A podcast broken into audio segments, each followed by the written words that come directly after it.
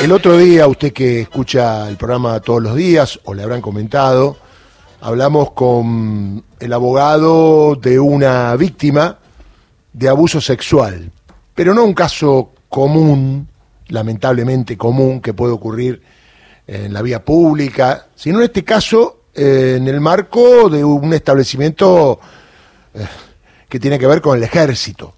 Un teniente coronel abusó de una soldado de rango inferior en un liceo de Tucumán y el ejército la echó. Más allá de ser víctima, la echó. Ocurrió en 2007 y el caso llegó a casación, que acompañó un pedido para que apliquen protocolos ante casos de violencia contra la mujer. Le habíamos contado, el teniente coronel Carlos Bulacio la hizo entrar en un lugar, teóricamente con el fin de asiarlo, después entró intespectivamente, la quiso abusar, ella obviamente se opuso y después directamente le pidió sexo oral en forma, eh, a ver, abrupta, por decirlo de alguna manera, cosa que no logró porque ella pudo zafar de esa situación. Pero hubo denuncia, la justicia la condenó, o mejor dicho, lo condenó al autor del hecho, pero también ella salió perjudicada, porque claro está, quedó expuesta, era un teniente coronel, y tiene la gentileza, y le agradecemos mucho de corazón, Fernanda, que fue la, la, víctima del abuso en el ejército, de estar con nosotros. Fernanda, aquí en Radio Nacional, para todo el país, te agradecemos que, que nos cuentes, porque es muy interesante para otros casos lo que te sucedió. ¿Cómo estás? Buenos días. Buenos días, Darío. Eh, bueno, hoy en día muchísimo mejor, gracias a Dios. Eh, pude recuperarme de, de, todo esto que me pasó. Eh, a ver, ¿te podés mover un cachito porque se escucha un poquito con problemas? A ver, ahora. ¿Ahí? A ver, háblame ahí, a ver. Este, bueno, decía que... Ahí está.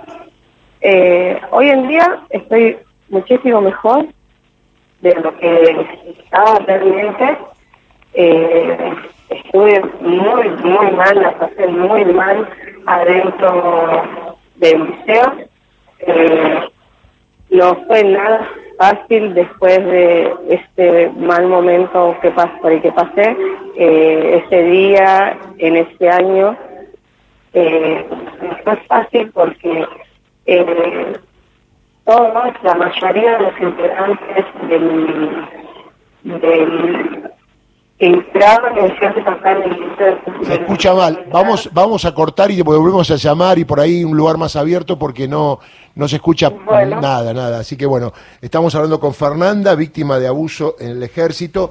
Y qué raro que el ejército no sacó ningún comunicado, no dijo nada, ¿no? Un hecho tan grave porque hay otras soldados. ¿Qué te parece? y en varios ámbitos, ¿no? Mm. Vamos a hablar que este es un caso en una. Tal cual, que debe pasar en, otros lugares. En otros, en otros lugares, donde las víctimas siempre terminan en peores condiciones, expuestas, como decían, y muchas veces los victimarios, hasta que se comprueben si son o no son, son cambiados de lugar, de trabajo, y como no es su horario, su trabajo, hasta terminan ganando más dinero. Mm. y después el espíritu de cuerpo, ¿no? Oh. Eso que suena tan lindo y que a veces es increíble porque lo que hace es ocultar al victimario y multiplicarlo. Porque a partir de ahí ya los victimarios son muchos, muchos más. Tal cual. Eh, por lo tanto, aquello de la respuesta corporativa acá es un desastre. El ser cómplices es ah, eso, ¿no? Pero ¿cómo funciona el espíritu de cuerpo? Porque yo puedo ser amigo de alguien que no conozco lo que por ahí hizo con alguna persona y cuando lo hace hay un límite ahí, ¿no? El espíritu de cuerpo, no lo digo por este caso, porque la verdad que uno no sabe qué es lo que sucedió, pero muchas veces opera con mucha firmeza hacia adentro y que no se sepa hacia afuera. Hacia afuera la vergüenza de la institución, hacia adentro a veces es muy fuerte y a veces no pasa nada ni adentro ni afuera. pasaba con casos en la iglesia también, ¿no? Dentro de la iglesia los casos de abuso sexual de, menores. Eh, a este a este teniente coronel Bulacio le dieron tres años de prisión en suspenso. Ni siquiera fue apartado de la fuerza, fue eh, destinado en otro en otro lugar. Y la justicia, cuando no actúa a tiempo también, que es lo que hablamos además siempre, y en este caso, de que a ella también se la castiga cuando la justicia obliga a que la reintegren. Bueno, esto es lo que llama la atención, ¿no? Porque a ella la castigan y la sancionan, eh, por lo cual, ¿qué, ¿cuál es el mensaje para el abusador? Bueno, eh, decía el doctor... Puede seguir haciéndolo. Carlos eh, Alejandro Slocar decía que hay que cambiar los protocolos, porque en realidad el protocolo vertical del ejército, hay un incidente entre dos soldados, generalmente hemos visto películas cuando es de hombre, son perjudicados los dos, aunque uno haya sido el autor del hecho, ¿no? A ver si tenemos ahora a Fernanda. Fernanda, ¿me escuchás bien? Sí, sí, ah, sí, Darío. Bueno, ahí está. Bueno, nos estabas contando de, de, lo que te pasó después del hecho, ¿no? Es decir, porque obviamente era un teniente coronel y bueno, todas las miradas, eh, todo lo que seguramente te hicieron pasar, que fue terrible también. Sí, la verdad, este, eh, en, varias ocasiones me pedían que retire la denuncia, que llegue a un acuerdo económico con él directamente, usando intermediarios, sin necesidad de abogados. Eh, me llegaron a sacar de lo que era este el liceo para mandarme a un puesto de trabajo donde no iban mujeres, solamente habían personal masculino mm. y bueno, desgraciadamente por todo este problema, eh, a mí me terminaron sacando, excluyendo del liceo. Eh, yo para entrar al liceo tenía que pedir permiso 48 horas antes, hacer actas para que ellos sepan a qué sector del liceo yo necesitaba ir, de qué hora a qué hora. Eh, sí, me sentí muy, muy mal, porque en el lugar eh, en el otro puesto de trabajo al que me pasaron, solamente habían hombres. Y yo era la única mujer entre todos ellos. Bueno, fue otro castigo, me parece ese, ¿no? Sí, sí, sí. Sí, me, eh, muchos me dijeron que sí, que fue, que fue un castigo por, por bueno, eh, lamentablemente toqué a un teniente coronel, a un jefe de, acá del liceo, entonces este, fue como un castigo para mí todo esto. Fernanda, ¿vos eras eh, voluntaria? Eh, ¿Cobrabas algo? ¿Eras voluntaria? ¿Cómo fue tu ingreso al liceo? Yo ingresé en el año 2016, en agosto, como voluntaria. Bien. Yo en el 2017 tenía pensado rendir para la escuela militar para seguir la carrera militar, pero la carrera de suboficial. Bien. Bueno, lamentablemente por este por este problemón que tuve, eh, se me fueron esas ganas de, de querer rendir para seguir la carrera. Me ah. sentí muy mal porque sentí que mi sueño se había truncado ahí por este hecho. ¿Cuántos años tenés, Fernanda? Hoy tengo, hoy en día tengo 30. ¿Sos casada? ¿Tenés hijos? Tengo dos hijos, estoy separada. Eh, todo esto también este, trajo problemas en mi relación, entonces eh, pues sí, se puso punto final a la relación mm. y bueno, hoy en día estoy separada. Un drama. ¿Y de, ¿Y de qué viviste? ¿Ayuda a alguien? ¿Cómo hace con los chicos? Eh, hoy en día trabajo. Bien. Trabajo, eh, mis hijos los ven mis padres. Eh, bueno, ellos se encargan de llevarlos al, a la escuela y al jardín, a los dos. Eh, así que no, tengo esa ayuda, ese apoyo de parte de ellos que fueron incondicional conmigo todo el tiempo. Eh, así que no, en ese, en ese sentido recontenida estuve por ellos todo, todo ese tiempo. Ahora, Fernanda, eh, cuando vos hiciste la denuncia y era una situación mano a mano, vos estabas con el teniente coronel, ¿pensabas que te iban a creer o la hiciste de alguna manera para que quede constancia? Pero la justicia te dio la razón, ¿eh?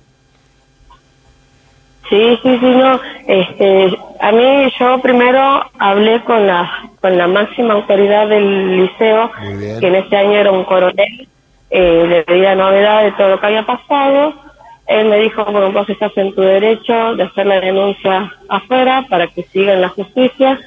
Eh, a mí me dijeron, me habían recomendado que lo haga porque eh, por lo menos acá en este liceo eh, no iban a hacer las cosas como correspondían. Ah, mira vos. Sí, sí, no, sí me, recomendaron eso que... Que no iba a pasar nada, que en el liceo no iba a pasar nada, te dijeron.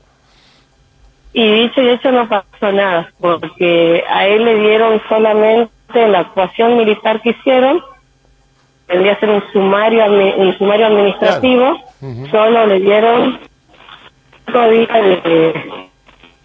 ¿Dos qué? ¿Dos días de suspensión? Dos días. Ahí, ahí se cortó. Cinco días de arresto generalmente. Claro. A ver. Claro, cinco días de arresto le dieron. Está muy bien. Fernanda, y, a ver, eh, el tipo supongo que es un tipo... Ella cometió una falta leve cuando en el reglamento militar está que una orden impartida. Nosotros como, como soldados no podemos ir a limpiar las habitaciones de los oficiales ni suboficiales. Y ya es una falta grave. Está claro. Y bueno, él sabiendo todo eso, lo mismo lo hizo y, y después pasó todo lo que vino, eh, eh, que la verdad, eh, muchos me preguntaron también por qué no gritaste, por qué esto, por qué lo otro. Y sinceramente, la mente se me había quedado en blanco en ese momento. Claro, O sea, no caía que me esté pasando, que no caía en ese momento lo, lo, que me estaba pasando. Sí, sí, como siempre. Era una, sí. De una forma sorpresiva. Una habitación. Claro. Sí, una habitación que no. Que la, la única ventana que tenía no se levantaba la persiana, mm. nada. O sea, era, era feo, feo. Eh, y una pregunta, Fernando, una pregunta que seguramente a vos no te interesa, pero porque ya lo que sufriste fue grave y lo que pasa ahora también. Eh, una condena de dos millones de pesos, ¿lo depositó? ¿Lo pagó el teniente coronel o todavía no? Todavía no. Mm. Todavía no. Eh, yo sé que él el abogado de él se comunicó con el mío para, bueno, decirle que de que iban a firmar la sentencia eh, y que según ellos, bueno, esta semana para la próxima ya iban a tener la plata.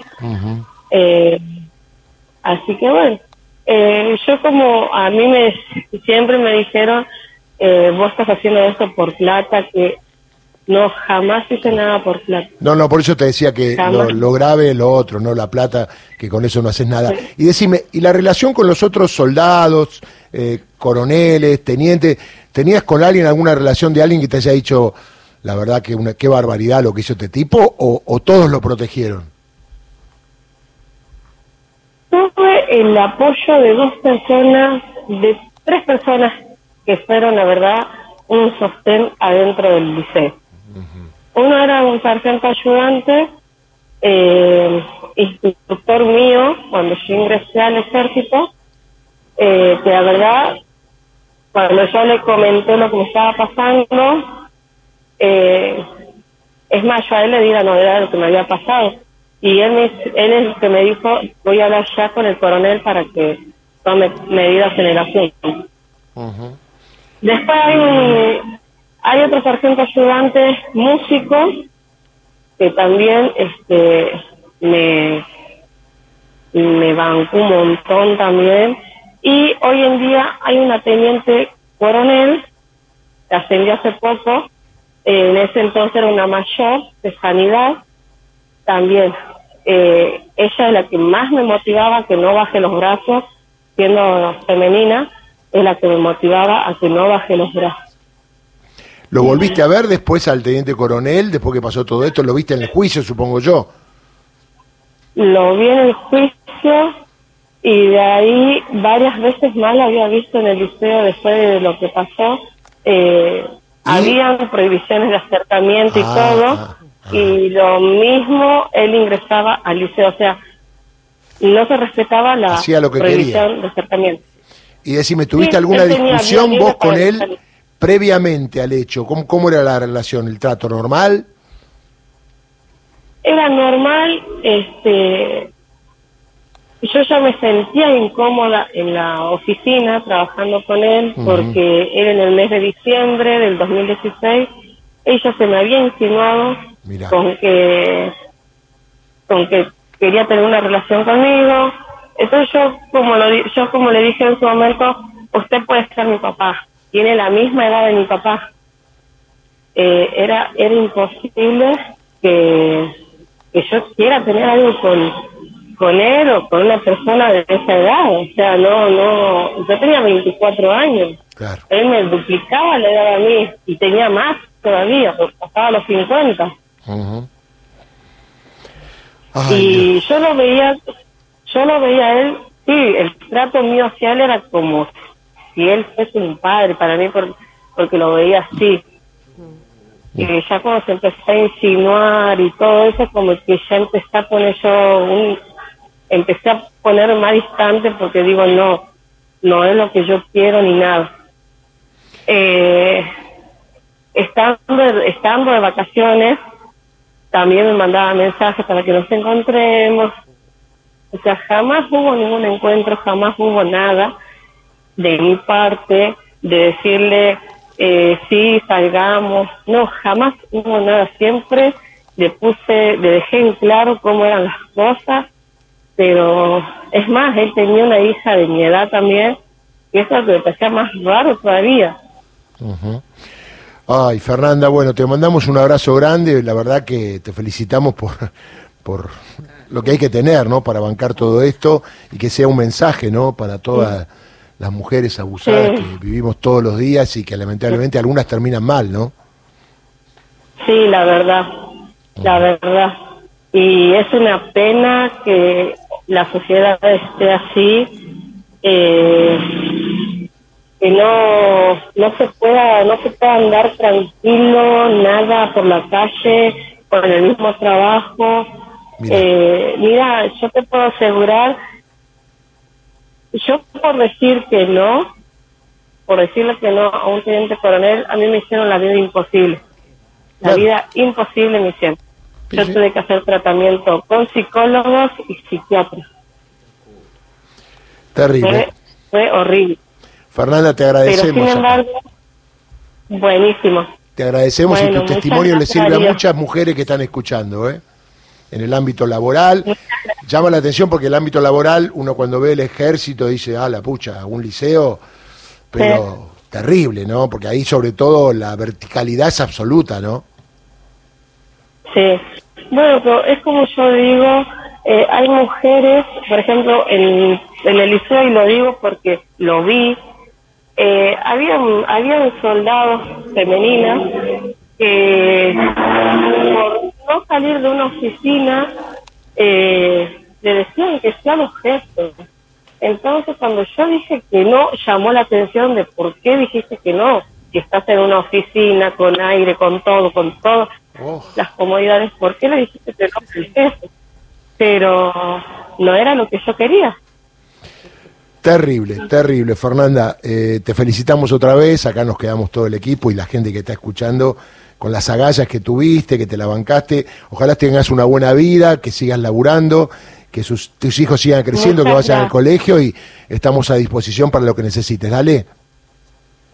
Muchísimas gracias, Darío. Un gusto haber hablado con ustedes eh, por, gracias por escucharme.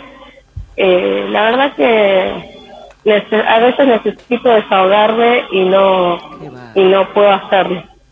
Fernanda, un beso grande de todos y que sigas bien, dale. Muchas gracias, igualmente, para todos ahí. Saludos.